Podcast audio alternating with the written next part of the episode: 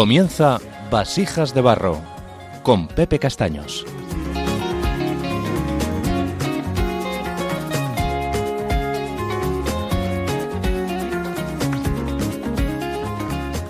Queridos oyentes de Radio María, buenas tardes y bienvenidos de nuevo a Vasijas de Barro.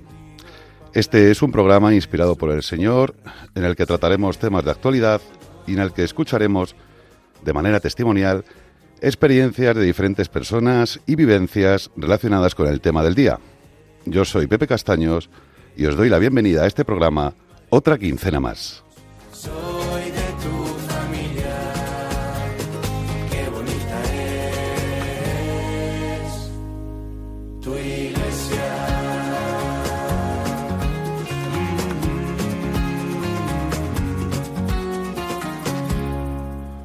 Quiero recordarles también que todos los temas que desarrollamos en Vasijas de Barro son tratados desde la perspectiva de la debilidad humana, para ver de qué forma, con la ayuda de Dios, esta debilidad puede verse transformada en nuestras vidas por medio del Espíritu Santo, y con ello tener la gracia de vivir en la fortaleza de la voluntad de Dios, que nos quiere llevar hacia la santidad, que nos ha creado para el cielo, y que quiere darnos todo lo que necesitamos para que nuestra vida terrenal pueda ser vivida cristianamente, si es realmente nuestro deseo.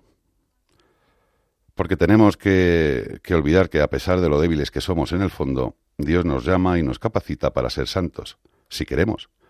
A cada uno dentro de su vida, invitándonos a llevar siempre en nuestro cuerpo, como dice San Pablo, el morir de Jesús. Es decir, a no renegar de nuestra historia, de los acontecimientos que nos sobrevengan, a aceptar su voluntad de Padre, para que podamos descubrir el amor que nos tiene y para que pueda manifestarse en nosotros que Él está resucitado, también en nuestra vida y en nuestras dificultades y sufrimientos.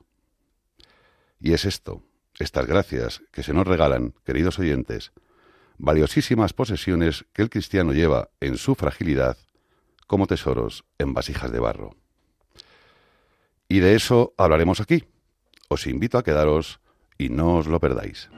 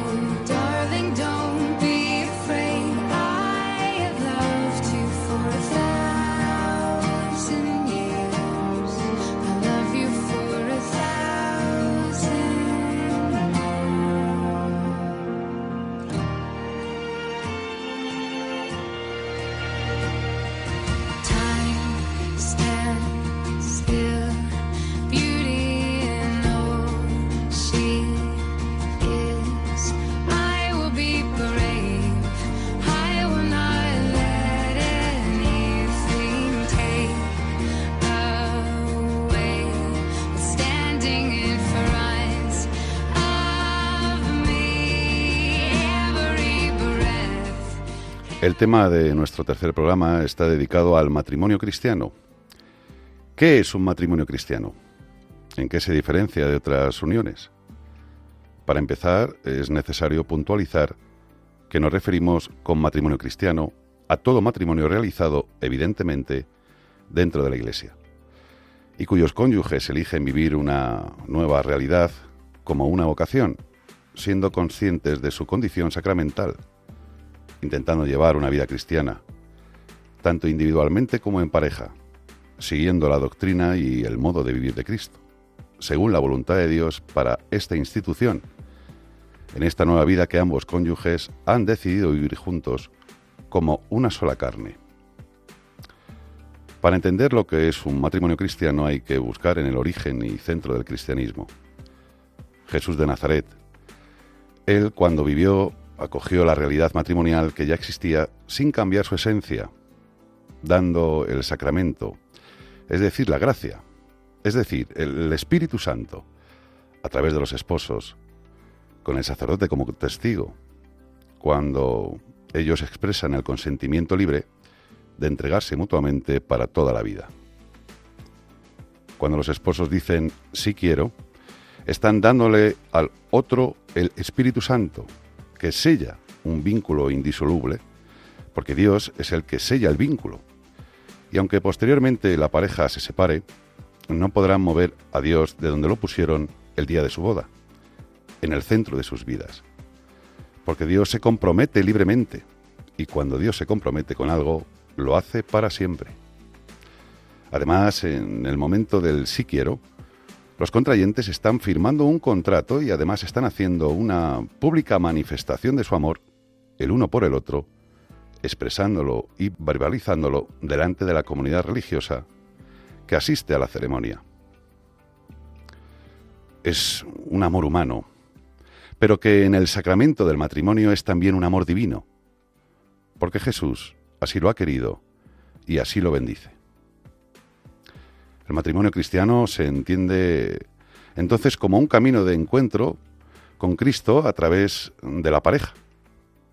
Por eso es una vocación, porque es posible encontrarse con Dios amando al cónyuge. Dios está queriendo en mí a la otra persona. Y cuando yo quiero a la otra persona, estoy queriendo simultáneamente a Dios. En la vida cotidiana esto significa que puedes unirte a Dios teniendo detalles con tu marido o mujer, saliendo juntos a cenar, viviendo unas sanas relaciones sexuales, dialogando con cariño, educando a los hijos, sirviendo y procurando el crecimiento del otro, queriéndolo y procurando hacerle feliz, viviendo con amor la vida matrimonial. Porque uniones y matrimonios hay muchos, incluso dentro de la Iglesia. Pero desgraciadamente en muchísimas ocasiones la ceremonia del matrimonio eclesiástico se suele considerar un simple acto de unión legal entre los cónyuges, excluyendo la unión sacramental y por tanto el verdadero significado de unión conyugal y la riqueza del signo vivo en esta celebración. Es un momento feliz para las parejas, que sin duda consiguen hacer realidad su sueño, su sueño de compromiso, pero lo hacen sin tener en cuenta el significado de esta entrega sacramental y todo lo que ella conlleva. Nuestros invitados de hoy nos darán su experiencia como matrimonio cristiano dentro de unos minutos.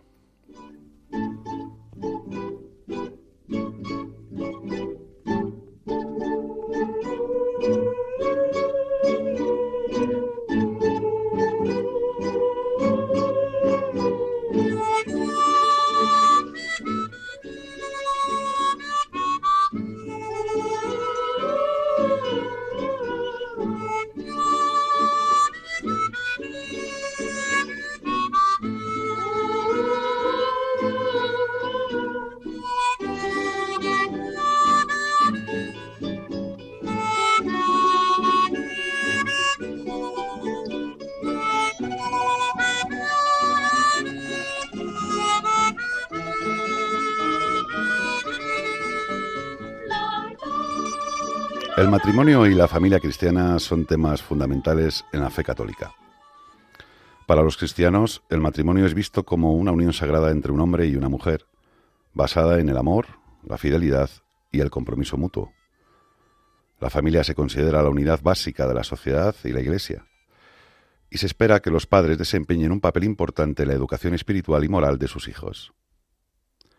La Biblia, la Escritura, especialmente el Nuevo Testamento, ofrece orientación sobre cómo los cónyuges deben relacionarse y cómo educar a sus hijos en la fe cristiana. La importancia de la oración, el perdón y la compasión se enfatiza en la vida familiar cristiana, consciente de sus limitaciones e incapacidades, y se apoya en la oración, que le permite pedir a Dios aquellas gracias que necesita para poder seguir adelante y así superar las dificultades que se presenten. Estos conceptos son fundamentales para la comprensión de cómo los cristianos viven su fe en el contexto de la familia y el matrimonio. Los fundamentos de la familia cristiana se basan en las enseñanzas de la fe cristiana y la Biblia, la Escritura. Algunos de los principios fundamentales podrían ser matrimonio como un pacto sagrado. Los cristianos creen que el matrimonio es un pacto ante Dios, un compromiso de por vida entre un hombre y una mujer. Esto se basa en pasajes bíblicos, como por ejemplo en el libro del Génesis, en su capítulo 2 y versículo 24, o en la carta de San Pablo a los Efesios, en su capítulo 5 y versículo 31. Amor y respeto mutuo.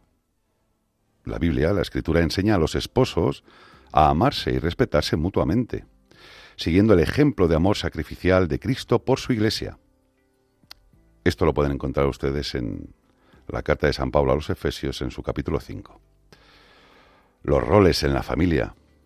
Los roles tradicionales de ambos esposos pueden desempeñar un papel importante en la familia cristiana, con la responsabilidad del esposo de liderar y la esposa de apoyar. En la carta de San Pablo a los Efesios también en su capítulo 5, aquí lo pueden encontrar. La educación y disciplina de los hijos. Los padres cristianos tienen la responsabilidad de educar a sus hijos en la fe y proporcionar una educación moral basada en principios bíblicos.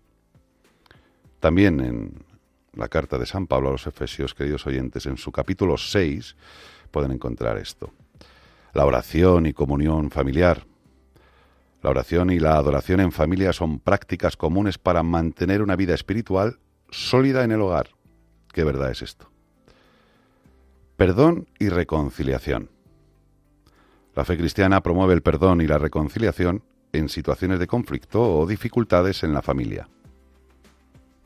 Aquí nos lo expresa San Pablo en la carta a los colosenses, en su capítulo 3. La comunidad hace apoyo. Las familias cristianas a menudo buscan apoyo y comunidad en sus iglesias locales para así poder fortalecer su fe y enfrentar desafíos juntos. Estos son algunos de los fundamentos claves que guían la vida de una familia cristiana. El matrimonio cristiano es un signo de amor de Cristo a la Iglesia y la vida matrimonial. Un matrimonio cristiano es diferente al civil en la manera de vivir. Quien quiere vivir un matrimonio cristiano busca parecerse a Cristo, que es la persona de Dios hecha hombre por amor. Él amó a través de su cuerpo, por eso un matrimonio cristiano expresa su amor físicamente, pues con un beso, una caricia, un abrazo o gestos de este tipo. Cristo, siendo Dios, se hizo como las personas para unirse a ellas, como así un cónyuge debe ponerse en el lugar del otro y así acogerlo. Cristo además murió y resucitó para cumplir su misión, la redención. Así el amor matrimonial cristiano pasa por no rechazar el sufrimiento, sino vivirlo, no en nuestras fuerzas, que es imposible, sino en las fuerzas de Cristo, que Él todo lo puede. El sufrimiento en el matrimonio es una prueba de madurez para la pareja, y es importante no ser enemigos de la cruz. Como cristianos, la cruz forma parte de nuestra vida y debemos aprender a amar y amarla desde ella misma.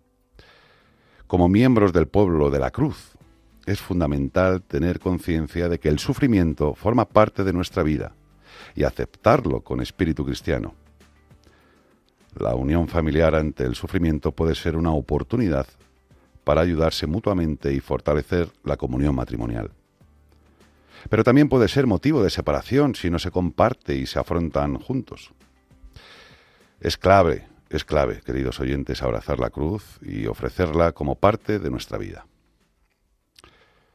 Lo normal es rechazar y huir del sufrimiento, huir de la cruz, porque nos da miedo sufrir. Y es normal, visto humanamente, es totalmente normal.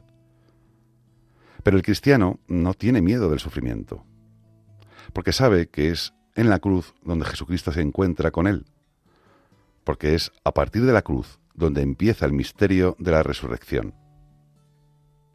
Dios no deja tirados a quienes acogen a la cruz en sus angustias, sino que de ese sufrimiento saca unos dones y unas gracias que ayudan a la pareja a resucitar de esa situación y salir fortalecidos de ella. El matrimonio puede tener la experiencia de que Dios ayuda en los momentos difíciles y que es capaz de andar sobre las aguas, es decir, pasar por encima de todo aquello que les hace sufrir, que los ahoga y con lo que humanamente no se puede lidiar. El cristiano no puede, pero con la fe en Cristo sí puede, porque Cristo le da las fuerzas y la gracia que necesita para ello. Y también pasa por la entrega de saber renunciar a uno mismo para darse al otro, porque cuando uno ama de verdad, sale de sí mismo. Y al servir a las necesidades del otro, se purifica, se fortalece, para sí mismo y para el matrimonio. De hecho, el fracaso de muchos matrimonios radica precisamente en la ausencia de esta entrega mutua. Suele ser el, al contrario, más bien. Se pretende que el uno se comporte y haga según el criterio del otro. Y cuando ambos descubren que no son capaces, y muchas veces ni quieren, ni quieren acceder a las peticiones o exigencias del otro, es cuando comienza el conflicto y probablemente el principio del fin del matrimonio. Porque sin Cristo los pecados del otro nos asustan y nos vemos incapaces y sin ganas de cargarlos. Solo nos vemos a nosotros mismos. No es así en el matrimonio cristiano. O mejor dicho, queridos oyentes, no debe de ser así en el matrimonio cristiano, donde el otro es Cristo, a quien estamos llamados a servir, no en nuestras fuerzas, como decía anteriormente. Pues Cristo sabe que tenemos límites, sino en las suyas. Hay muchas formas de resolver conflictos y dificultades dentro de un matrimonio.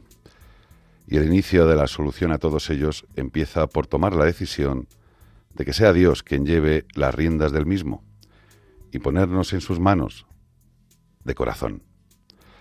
A partir de ahí, el siguiente paso dependerá de la situación en sí. No es objeto de este programa, queridos oyentes, entrar en estas particularidades. Pero sí dejar claro que con Cristo, con Cristo, queridos oyentes, todo se puede.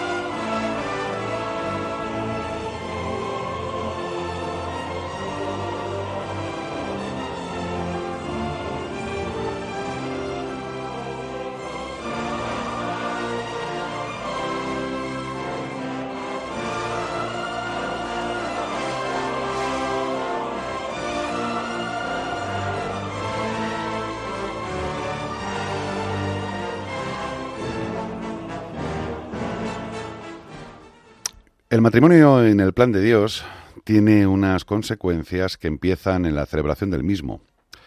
Fue elevado por Jesús a la dignidad de sacramento. Al inicio de su vida pública, Jesús realiza su primer signo, a petición de su madre, la Virgen, con ocasión de un banquete de boda. Las bodas de Caná. La Iglesia ve en ella la confirmación de la bondad del matrimonio y el anuncio de que en adelante el matrimonio será signo eficaz de la presencia de Cristo. Pero no queda aquí la cosa, porque después de morir, Cristo resucitó, y esto se traduce en el matrimonio en la motivación por la que se ama, no sólo por el propio bien, sino para darle vida. Así que la manera como se vive un matrimonio cristiano plenamente es con la encarnación, la cruz, que es todo aquello que nos hace sufrir, y a su vez la resurrección, como antes hemos mencionado. El mismo Jesús, en su predicación, se refirió al sentido original de la unión del hombre y de la mujer, tal como Dios la había pensado en un principio. Lo que Dios unió, que no lo separa el hombre. El orden inicial de la creación rotó por el pecado y queda está restablecido por Cristo y en él encontrará la fuerza necesaria para vivirlo. Jesús, que reconcilió en sí cada cosa y ha redimido al hombre del pecado, no sólo volvió a llevar el matrimonio y la familia a su forma original, sino que también elevó el matrimonio a signo sacramental de su amor por la Iglesia. Hay una serie de referencias bíblicas que les puedo, les puedo comentar que van a ser seguramente de su interés. El origen de la familia, podríamos decir como primero, que dice así, y Dios creó al ser humano a su imagen, lo creó a imagen de Dios, hombre y mujer los creó, y los bendijo con estas palabras, creced y multiplicaos, llenad la tierra y sometedla, dominad a los peces del mar y a las aves del cielo, y a todos los reptiles que se arrastran por el suelo. Esto lo encontramos en el libro del Génesis, en, su capítulo 1, en sus versículos del 27 al 28. Dios creó al hombre y a la mujer, queridos oyentes, y los bendijo, dándoles una misión compuesta por dos partes. Primero, multiplicarse, ser fructíferos y llenar la tierra con hijos. Vemos que sin la unidad sexual del hombre y la mujer no habría continuidad. La segunda parte de la misión consistía en someter la tierra, cuidarla, cultivarla y dominar a los animales. Los seres humanos fuimos creados a la imagen de Dios y tenemos un propósito asignado por Él. Somos llamados a contribuir en el lugar donde estamos. No solo eso, a, diferencia de los animales, los humanos poseemos cuerpo, alma y espíritu, lo cual nos da la capacidad de tener una relación de amistad con Dios, fuente de amor y sabiduría. Otro punto sería la unidad en el matrimonio. Por eso el hombre deja a su padre y a su madre y se une a su mujer y los dos se unen en una sola carne. Y esto lo podemos encontrar, queridos oyentes, en el libro del Génesis, su capítulo 2, versículo 24. Todo nuevo matrimonio debe dar prioridad a su unión y vivir de acuerdo a los mandatos de Dios. Aunque todavía pertenecemos a la familia en la que crecimos, al casarnos pasamos a ser uno con nuestro cónyuge y formamos una nueva familia. Tomaremos nuestras decisiones juntos delante de Dios y buscaremos la voluntad de Dios para nuestro futuro y para nuestro bien común. Un tercer punto podría ser la vida espiritual de la familia. El libro del Deuteronomio nos dice que graba en el corazón estas palabras que hoy te mando. Incúlcaselas continuamente a tus hijos Hablarés de ellas cuando estés en tu casa y cuando vayas por el camino, cuando te acuestes y cuando te levantes. Los padres deben, deben llenar sus corazones y sus mentes con la palabra de Dios para luego enseñarla a sus hijos. Su ejemplo amoroso y constante, bien viviendo de acuerdo con los mandatos de Dios, los inspirará y bendecirá. La familia que ama a Dios comparte de forma natural lo que Dios hace en su diario vivir y cómo Él interviene además en los problemas del día a día.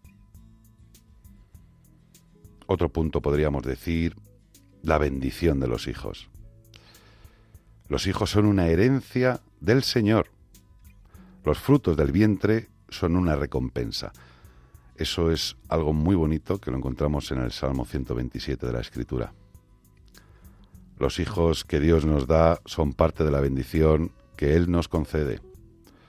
No debemos verlos como una carga económica o una presión sobre nosotros. Todo lo contrario.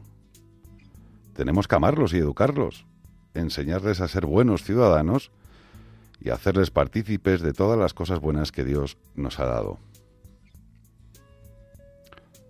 Instruir bien a los chicos, instruir bien a los niños. Dice el libro de los Proverbios que instruye al niño en el camino correcto y aun en su vejez no lo abandonará. Los padres deben enseñar valores a sus hijos, claro que sí. cómo comportarse de forma aceptable y respetuosa ante todos. También es responsabilidad de los padres instruir a sus hijos en la verdad del Evangelio, enseñarles lo que significa amar y seguir a Jesús. Una buena base espiritual les ayudará a enfrentarse a los retos que la vida les vaya a presentar.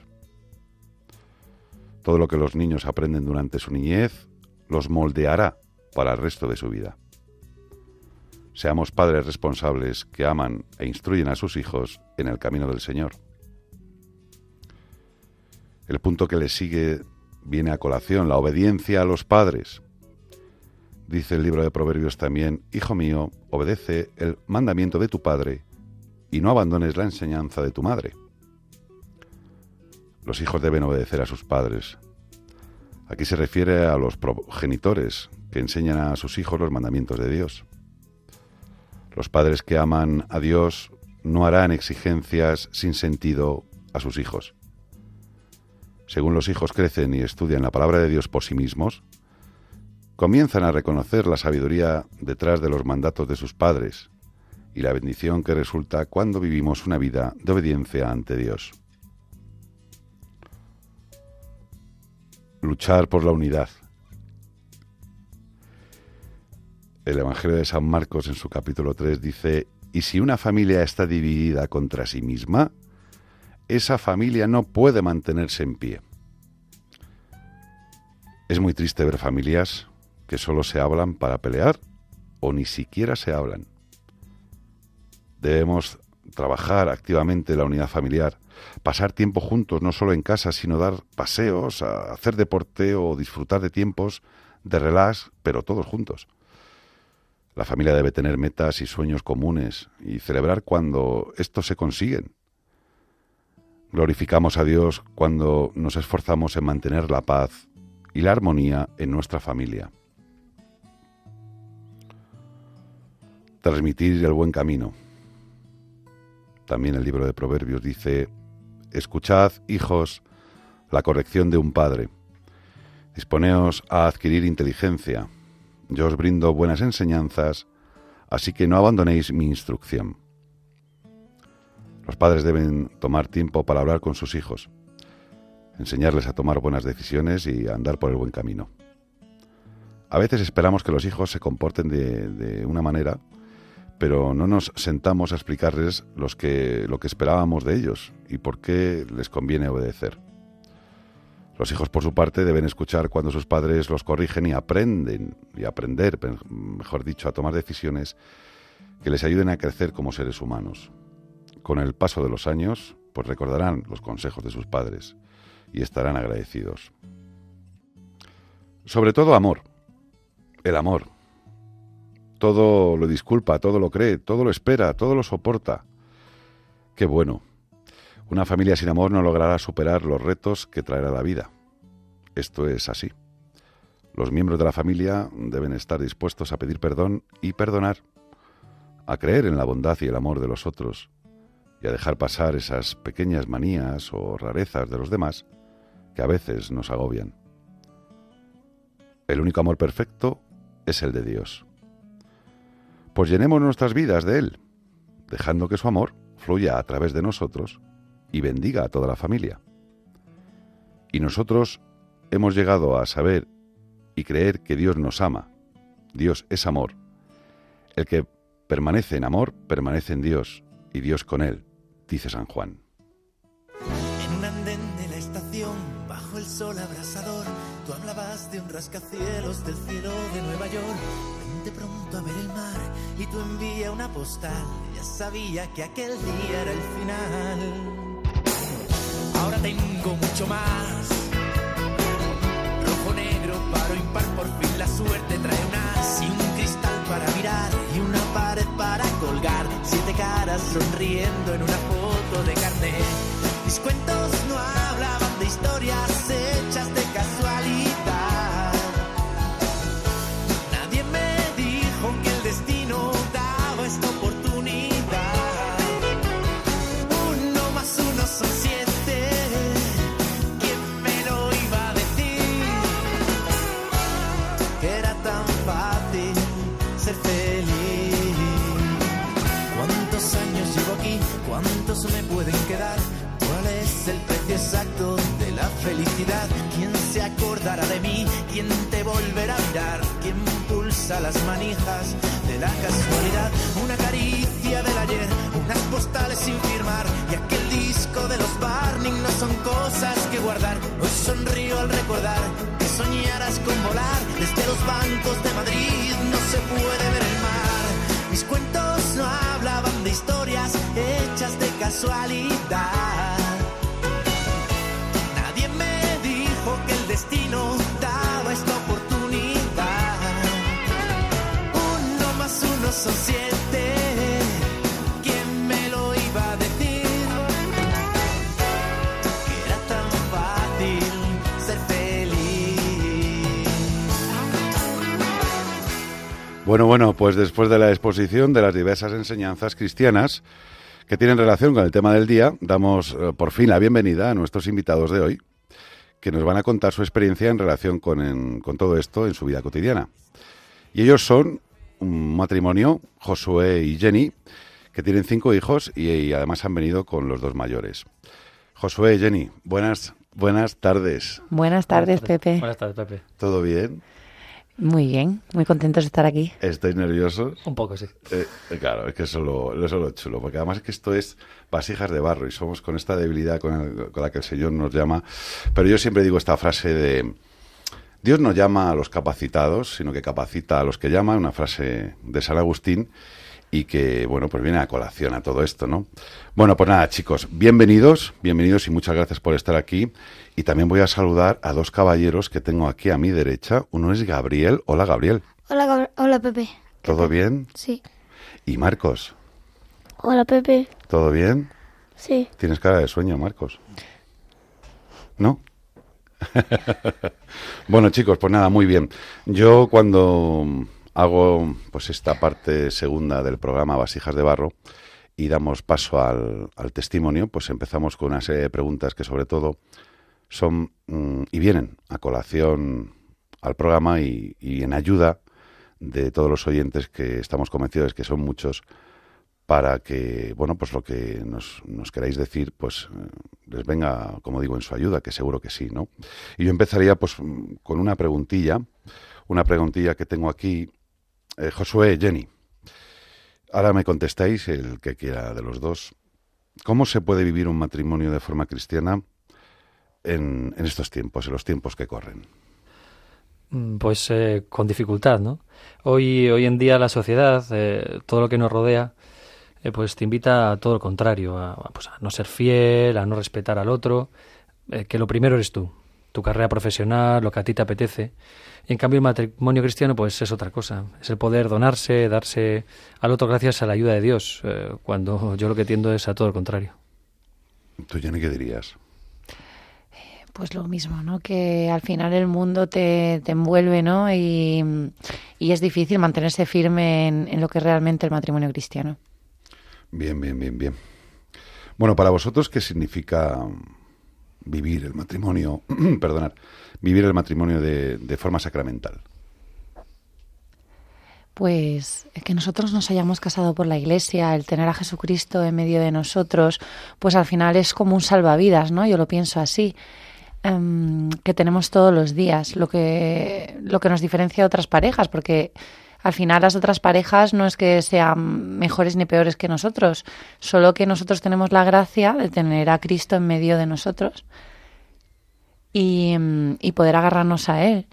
Em, cuando tenemos un sufrimiento, pues ante una dificultad económica, ¿no? Cuando sale lo peor de ti, que no te aguantas ni a ti mismo, ¿no? Pues eh, el poder acudir a la iglesia, tener el sacramento del perdón, sentirte perdonado. Eh, pues, también eh, la iglesia pues a- al final nos llama a, amar al otro, a no mirarme a mí misma, que a mí lo que me apetece muchas veces pues pues quizá es estar tirada en el sofá o, irme al gimnasio y no ponerme a, hacer cenas, a, a bañar niños, a cambiar pañales, etcétera, etcétera, ¿no? Pero al final yo sé que ahí no está la felicidad. Yo sé que estoy llamada a, a donarme, ¿no? A donarme al otro, en este caso a mi marido y a mi familia. Oye, pueden ver ustedes, queridos oyentes, que verdaderamente el que el locutor de- del programa, el que les habla, servidor de ustedes, Pepe Castaños, es una auténtica vasija de barro, porque me ha pasado lo mismo que en el programa anterior. Y es que no les he presentado como tal. Bueno, les he presentado que ya es Jenny, que eres Josué. Josué, ¿tú qué años tienes? Eh, 41, Pepe. Bien, ¿y te dedicas a qué? Pues eh, soy ingeniero, industrial. ¿Y tú, Jenny? Yo tengo 40 años y soy enfermera. Vale, vale. Y además ama de casa. Y ama de casa y madre de muchos niños. Madre de muchos niños. Claro que sí, claro que sí.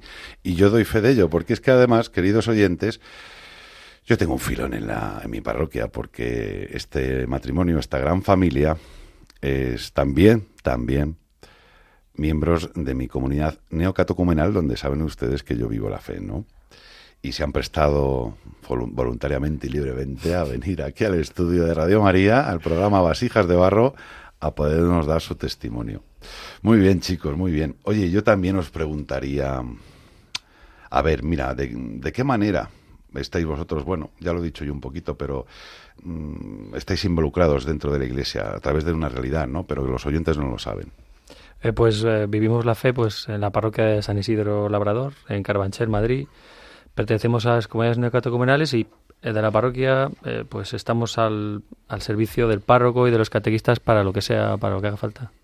Uh -huh. Bien, bien, bien, bien. Oye, mmm, ¿qué deciros yo? ¿Los hijos son siempre una bendición? Siempre, siempre son una bendición. Aunque hayas días que, pues, que te cuesta un poquito más verlo, ¿no? Pero son siempre una bendición. Hay días que, que, no lo ves, que te gustaría recuperar tu vida de soltero o, de, o de recién casado sin hijos y no despertar, estar despierto a las 3 de la mañana, ¿no? Eh, pues, consolando a un, a un, niño que no se puede dormir, ¿no? Pero bueno, que es que es, eh, es normal, ¿no? Que el, que el demonio se, se, te meta con estos pensamientos negativos sobre tu vida, pues que te ponen triste, que, que, te hacen dudar del amor de Dios, que te hacen enfadarte, ¿no? De pensar que está todo mal, ¿no? Está todo mal. Pero nosotros hemos experimentado que, que, ahí no está la vida, que ahí no está la felicidad, que, que en hacer lo que me da la gana no, no, es la felicidad, ¿no? sino es hacer la voluntad de Dios, en estar abiertos a la vida, a, a lo que Dios quiera. Bien, bien. Oye, Josué, Jenny, eh, ¿es importante para vosotros estar en los tiempos que corren abiertos a la vida? Pues sí es importante. Al final estar abierto a la vida no es nada fácil. Eh, por lo menos a mí eh, me gusta tenerlo todo planificado, todo controlado, decidir cuándo, cómo, cuántos hijos. Pero, pero mira, Dios permitió que tuviéramos cuatro abortos después de estar cuatro años de casado sin poder quedarme embarazada. Uh -huh. Y también permitió, eh, bueno, pues perder a un bebé cuando estaba embarazada de ocho meses. Y con esto, pues mira, aprendimos que Dios es el único dueño de la vida al final, ni mi marido ni yo. Esto es muy difícil de entender, pero sabemos que tenemos un Padre en el cielo que quiere lo mejor para nosotros. Y cada hijo que nos ha concedido ha venido justo en el momento perfecto y cada uno ha venido con una bendición. Pero al final esto es una lucha de todos los días, ¿no? Al final el tener el Espíritu Santo para tener discernimiento y poder estar abiertos a la voluntad de Dios y no a la mía. Esto es una lucha de todos los días. Eh, sí, porque ¿cuál es el fin de la vida? Eh, hacer lo que te apetece dando igual a los demás. La vida es hacer mi voluntad, ese es el fin de la vida. No tener hijos o tenerlos cuando yo quiera o cuando a mí me venga bien no. Nosotros tenemos experiencia de que haciendo lo que nos da la gana, pues que lo hemos hecho, pues eh, no hemos sido felices. No hemos sido felices. Y a pesar de nuestros defectos, de lo débiles que somos, pues hemos visto que la, hemos vivido que la vida está en amar al otro y no amarse a uno mismo. Que por eso es importante para nosotros pues no cerrar la puerta pues a la vida, a la voluntad de Dios, a lo que Dios quiera para nosotros. Qué bueno, chicos. A escucharos, ¿cuántos niños en el cielo habéis dicho que tenéis? Tenemos eh, cinco en total. Cinco en total. Sí. Y cinco aquí, diez. Sois padres de diez hijos. ¡Qué barbaridad! Bueno, hemos hablado antes sobre la fuerza que, que, un matrimonio cristiano no recibe de parte de Dios, pues para ello, para, superar los sufrimientos y las dificultades, ¿no? Y, y, en este sentido, vosotros habéis vivido algún acontecimiento especialmente relevante, además de esos abortos, relacionado con el matrimonio o con los hijos que, que os haya marcado. Pues la verdad que sí. Tuvimos un acontecimiento muy fuerte en nuestra vida que fue el fallecimiento de nuestro hijo cuando yo estaba embarazada de ocho meses. Eh, este acontecimiento, pues, eh, eh, de muerte, pues, ha sido un sello muy profundo en nuestro matrimonio. pero ha sido un signo también del amor de Dios. Pues poder vivir este hecho como, como es la muerte de un bebé y, y el, el parir a este bebé pues eh, llena de miedo y poder experimentar pues gracias a la oración de mi familia, del- de los hermanos de la comunidad, em, poder experimentar paz en medio de todo esto, eh, tener la absoluta certeza de que este niño está en el cielo, que al final es el trabajo de los padres, ¿no? Llevar a los niños al cielo, pues aunque sufriéramos, lloráramos, aunque no lo entendiéramos, que no lo entendemos así eh, en el día de hoy, tampoco muchos días. Eh, saber que, está en el cielo, que Jesús ha muerto por nosotros y que ha abierto estas puertas del cielo, pues, pues nos da una paz tremenda. Sí, porque pues para mí es que la muerte de Santiago, que fue así inesperada, eh, que fue el momento así más triste de mi vida, tenerlo en, mis brazos, ¿no? Allí que se, me sentí que se desaparecía el suelo bajo mis pies, que me hundía, que me hundía. Pues este hecho me ayudó a darme cuenta de que, de que todo lo que me agobiaba en esa época, el, trabajo, el, eh, pues tres niños muy seguidos, el no dormir, todo esto que me agobiaba, ¿no? Que, que, que no era importante. Que lo importante es que estamos hechos para el cielo. Yo cuando le vi tuve la certeza de que algo tan perfecto como y bello como era, como era mi hijo allí, pues ya estaba en el cielo. Y que aunque yo no lo, yo lo hubiera querido aquí conmigo, que él estaba mejor, en el mejor sitio que podía estar, ¿no? Que era, que era en la vida eterna con Dios, ¿no? Y con este consuelo, pues eh, pudimos seguir adelante y, y seguir estando abiertos a la vida, pues a pesar de que los embarazos de riesgo son difíciles de, de llevar y para, sobre todo para Jenny, y esto afecta al matrimonio, pero por eso necesitamos la ayuda de Dios para, para cumplir su voluntad, para Ciertamente. Oye, y, y verdaderamente vosotros podéis decir a día de hoy que habéis encontrado eh, sentido de cara a Dios en vuestra historia eh, en este acontecimiento concreto. Pues eh, sí, nos han, dicho, nos han unido mucho en la oración. Esos momentos de no tener solución para nada, de que nadie te, te consuela y nada te responde, pues para mí el consuelo que, que me daban estas oraciones y que me hacía dormir por las noches es que mi hijo estaba, estaba en el cielo, que, que estaba eh, con Dios, ¿no? Igual suena, igual suena un poco flipado, pero yo solo he abierto una vez eh, la vida, eh, pues la Biblia, ¿no? Abriendo al azar para ver, una, un solo abierto una vez estando yo solo, ¿no? Y, y, eh, estaba desesperado porque no me podía dormir dándole vueltas eh, o sea, lo que había ocurrido y cómo había ocurrido.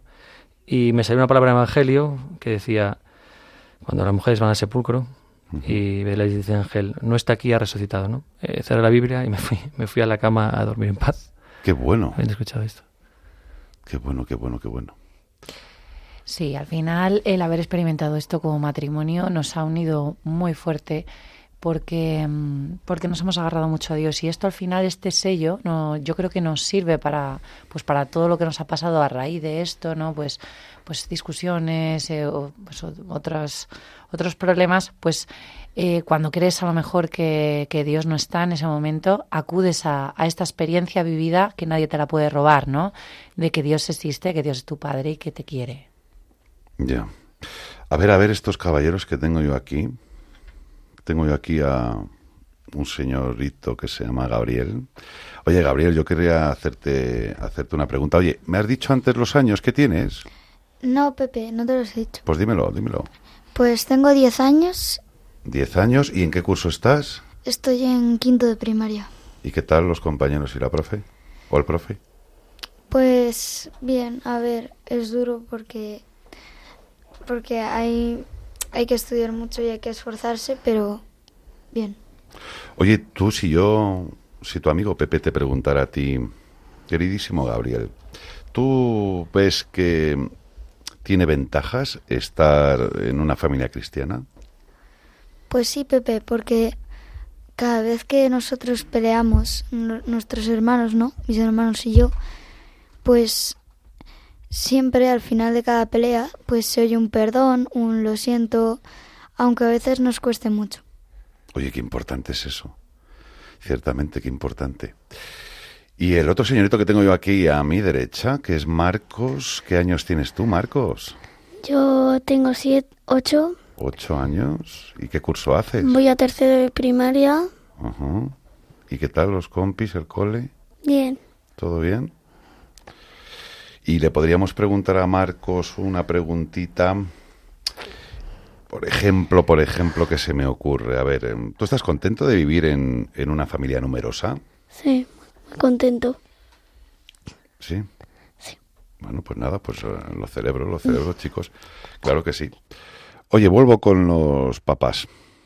Voy a volver con los papás y yo querría deciros, ¿vosotros veis importante, incluso necesario, eh, dar una educación cristiana a los chicos? Eh, pues sí, porque darles una educación académica, ayudarles a tener un futuro laboral y cuidar de ellos es importante. Pero nuestra misión es ayudarles a que vayan al cielo, a que vayan a la vida eterna, que eso es lo más importante. Y para nosotros, pues lo más importante es la transmisión de la fe, que tengan una vida eterna y no esta vida efímera que se acabará. Y rezamos todos los días y pedimos a Dios para que nuestros hijos sean felices y cristianos. Ah, ¿vosotros rezáis todos los días en casa, chicos? Sí, ¿Y cuándo rezáis? Pues por la noche. ¿Por la noche? por la noche, eh, cuando vamos a bendecir la mesa, también Sí, noche. los laudes, también todos Los los, laudes. domingos. Laudes todos los domingos. A ver, Gabriel, ¿qué es eso de los laudes los domingos? Pues una misa que hacemos entre entre nosotros, entre la familia. Y Pero sin sacerdote. sin O sea, que no es una misa, es un rezo, ¿no? es- sí, es Ajá. rezar. Rezamos en la familia ese rato juntos. ¿Y pedís al Señor? ¿Pedís? Y pe- pedimos, eh, cantamos, porque mis padres son salmistas, Ajá. Cantáis los salmos. claro. Oye, Marcos, ¿y, y por la noche qué rezáis? El Padre Nuestro, el Ave María. Qué bueno, qué bien. Muy bien, muy bien, muy bien. Bueno, pues eh, vamos a ver. mm, Yo podría, para finalizar, un poco la entrevista, que ya saben ustedes, queridos oyentes, que es que en la radio, pues es como en la televisión, que vamos mm, siempre pillados por el tiempo. Y nos gustaría estar con, con este matrimonio y esta familia, esta gran familia, mucho más tiempo, pero es el tiempo que tenemos, valga la redundancia. ¿Qué podríais decirme, Josué, mm, Jenny, o mejor dicho, a mí no, sino que qué podríais decirle a los matrimonios o a las parejas de novios que quieren formar una familia como la vuestra, pero además eh, que tienen, además eh, tienen miedo y, y tienen dudas? ¿Qué podríais decirles, chicos? Pues que no tengan miedo, que no tengan nada de miedo, que claro que se van a equivocar, te vas a equivocar en el matrimonio, con los hijos, pero es que al final no somos perfectos y Dios nos quiere así, imperfectos. Que al final, pues mira, acudiendo a la confesión, cuando tú te sientes perdonado, tú puedes perdonar al que tienes al lado y entonces ya no juzgas a tu marido, porque tú te ves que eres igual o peor, ¿no? Y que luchen por la familia, que a veces habrá que anteponer la familia al trabajo, habrá, a veces habrá que anteponer a la familia a, a lo que te pide, a lo que te pide el cuerpo, a lo que te pide el mundo, y que es muy bonito luchar por la familia, que, que merece muchísimo la pena. Que es normal que tengan miedos y dudas, pero que sean valientes, que no tengan pánico a, darse y donarse, ¿no?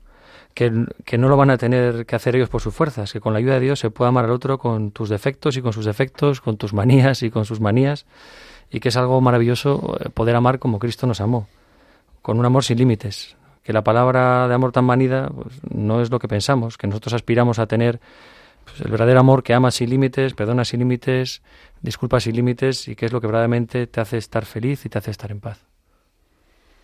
Joder, chicos, me encanta, me encanta escucharos y estoy convencido que, que a los oyentes de Vasijas de Barro, mm, pues también.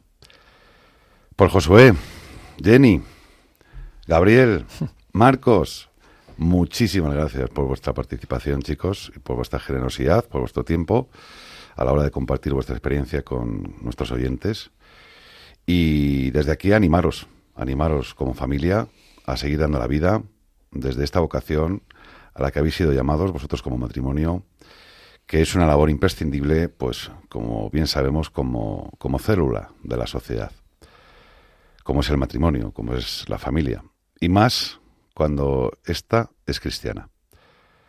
Chicos, rezamos por vosotros y por todos los matrimonios y familias para que puedan descubrir y disfrutar de las gracias y, pues eso, de las bendiciones que, que pueden obtener de parte de Dios y que puedan vivir el amor y el consuelo que solo se encuentra en la familia. Consuelo que tan importante es y del que tantas personas pues están tan necesitadas, sobre todo en los días que corren. Un abrazo a los dos chicos. Muchas Muchas gracias, un Pepe. abrazo a ti también. Un abrazo a ti, Pepe. Bueno, según se mire. Veréis, todo trabajo tiene algo divertido y si encontráis ese algo, en un instante, eh, ¡chap! se convierte en un juego y divertiros lograréis, mejor si así lo hacéis, el ser feliz, un truco es al fin. Con un poco de azúcar esa píldora que os dan, la píldora que os dan pasará mejor si el poco de azúcar esa píldora que os dan, satisfechos toman.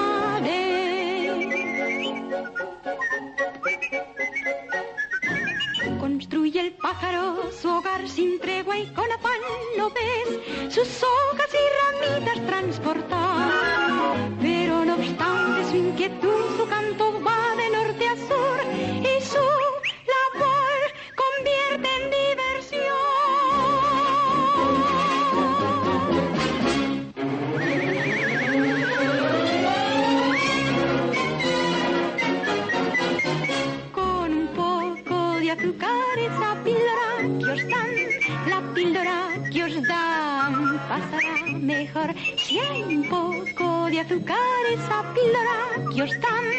satisfechos tomaréis.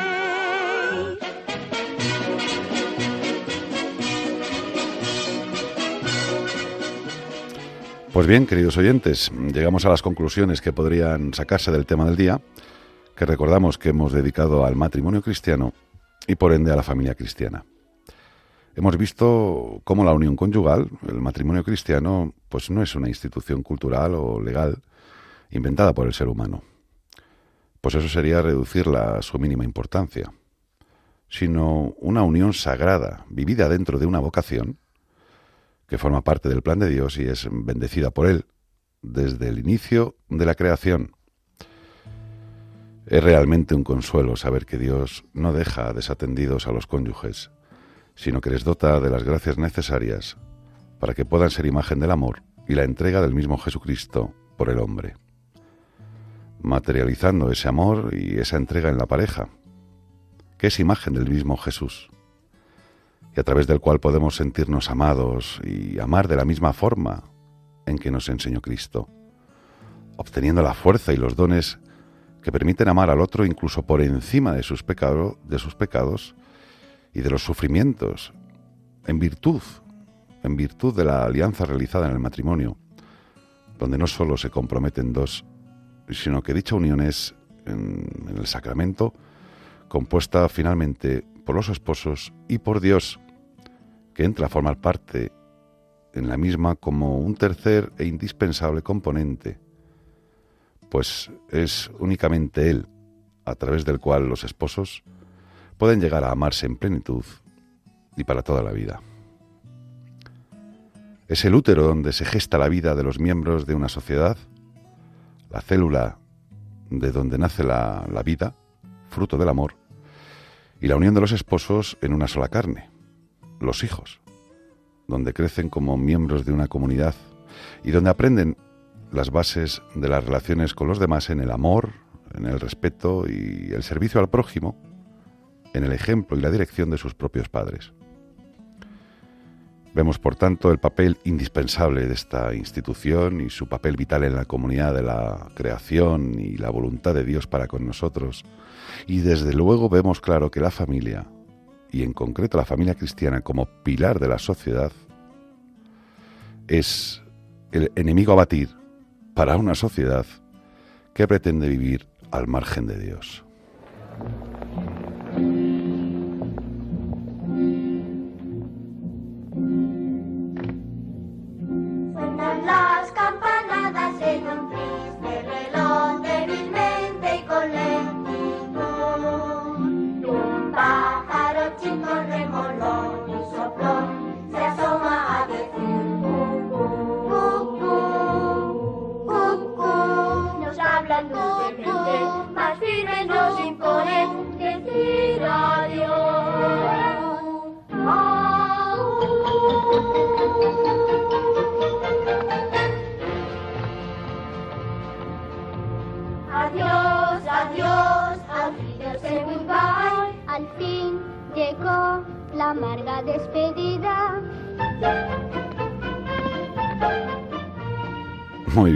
Oyentes, pues llegamos al, al, final de este programa de Vasijas de Barro, en el que esperamos que el tema de hoy os haya interesado y, si cabe, pues invitaros, como siempre os digo, a la reflexión sobre la importancia de todo lo que hemos tratado en él, puesto que todo en la vida a nuestro alrededor depende de nuestra aportación, de nuestro granito de arena, por pequeño que éste sea, en la sociedad y en el ámbito en el que vivimos.